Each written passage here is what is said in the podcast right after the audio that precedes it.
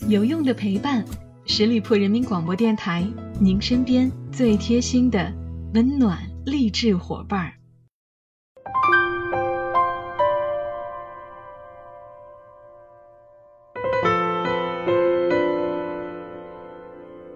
有用的陪伴，十里铺人民广播电台，您身边最贴心的温暖励志伙伴儿。Hello，我的朋友们，这里是小五的名人风范，我们又见面了。前段时间，中美高层战略对话牵动了无数中国人的心。尤其是一开场，美国方就对中国无端责难，对此，中央外事工作委员会办公室主任杨洁篪霸气回怼：“美国没有资格居高临下同中国说话，中国人不吃这一套。”中国的硬气让所有国人都热血沸腾。而在现场，杨洁篪身旁的一位戴着口罩的高级翻译张晶，也引起了无数人的注意。在杨洁篪发表了一篇长达十六分钟的临时发言后，他邀请王毅外长进行发言，但张晶却率先开口，表示要将杨主任的发言翻译一下。要知道。在国家外交场合下的临时口译是非常罕见的，因为难度之大，对笔记和脑记的要求都非常之高。就连翻译出身的杨洁篪都感到惊讶，问他：“还用翻吗？你翻吧。”It is a test for the interpreter。这对翻译者来说是个挑战。对面的美国国务卿布林肯也表示，应该给这位翻译加薪。于是，张晶一气呵成，流畅自如地完成了口译任务。反观美国的翻译，磕磕绊绊，数次停顿。相比起来，张晶沉稳大气、准确完整的翻译，让无数国人被他圈粉。有网友说，张晶的翻译。代表了中国的底气。这个女人确实不简单。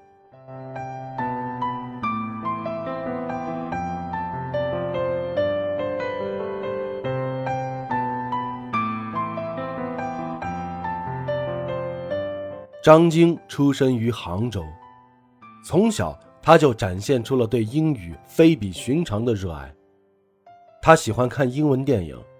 还会模仿电影里边的人说英语，而发现这一点的张晶父母，于是时常带着他出国，鼓励他用英文和别人主动交流。张晶自己在学校里也会主动去找外教沟通，报名各种英语演讲大赛。到了初中，在别的孩子还在打打闹闹的时候，张晶就已经明确了自己的梦想。当一名外交官。张晶高中就读了杭州外国语学校，这是一所省重点学校，能考上的无疑都是成绩优异的学生。而张晶在竞争激烈的杭外，成绩始终名列前茅。张晶的高中同桌回忆起张晶，也是连连夸赞，他就是一个全才。在高手如林的行外，他各科成绩一直都保持在班级前五名。学校的英语演讲比赛，他不是第一就是第二。不仅学习好，张晶在其他方面也很突出。他体育很好，尤其是喜欢排球，就连唱歌、跳舞、主持也非常好，还会画画。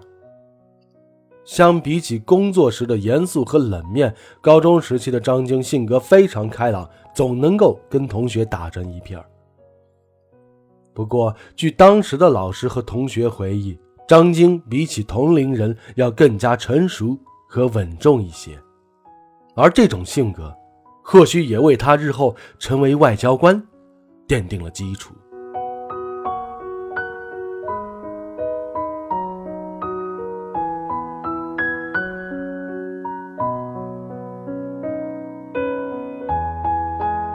高中三年，张晶的成绩都非常优秀，完全有可能考上清华北大。但为了自己的外交官梦，张晶最终选择了保送外交学院。当时的老师和同学都觉得屈才了，但张晶并没有受到外界的干扰，只有他知道自己想要什么。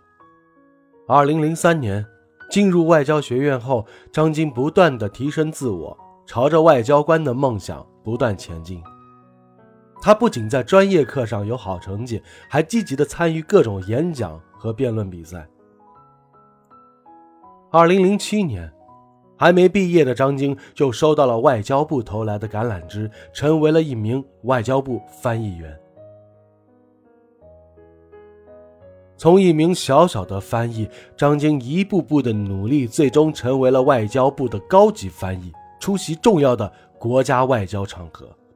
而这对翻译的要求十分高，尤其在翻译王毅外长这样的大人物发言时，必须十分精确。否则，失之毫厘，谬之千里，一不小心就会引发外交事故。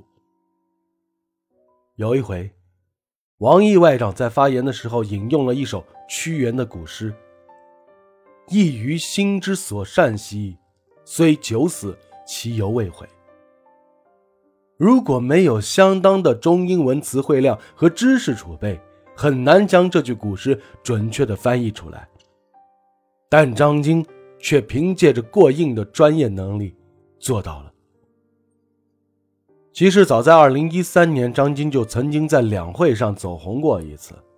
当时她因为漂亮的外表、酷似赵薇而引起了许多人的注意，同时工作时候又十分专业，神情严肃，一度被称为“冷面女神”。有记者曾经问过她：“你长得这么好看，为什么不笑呢？”而张晶的回答让人肃然起敬：“我是外交官，我代表的是一个国家的形象。”面对自己的走红，其实张晶也直言不讳：“我是一名外交官，我并不想做活跃在网络平台上的网红。”而时刻保持专业和形象，对名利的云淡风轻，张晶不愧为最美女翻译官。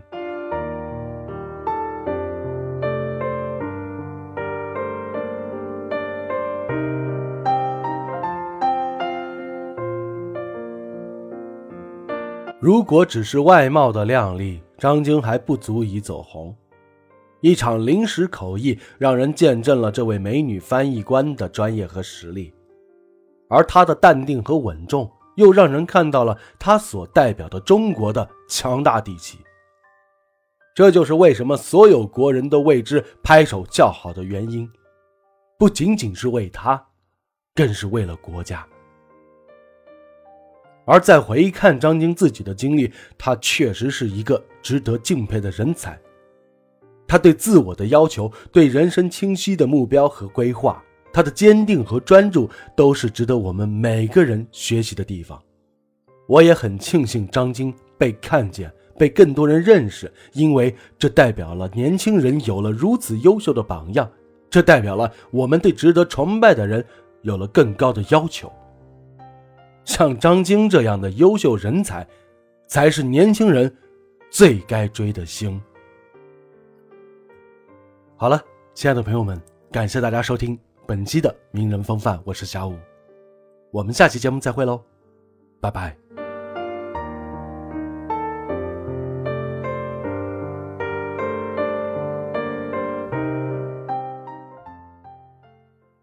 本期节目由十里铺人民广播电台制作播出。了解更多的资讯，请关注十里铺人民广播电台的公众微信和新浪、腾讯的官方微博。感谢收听，我们明天再见。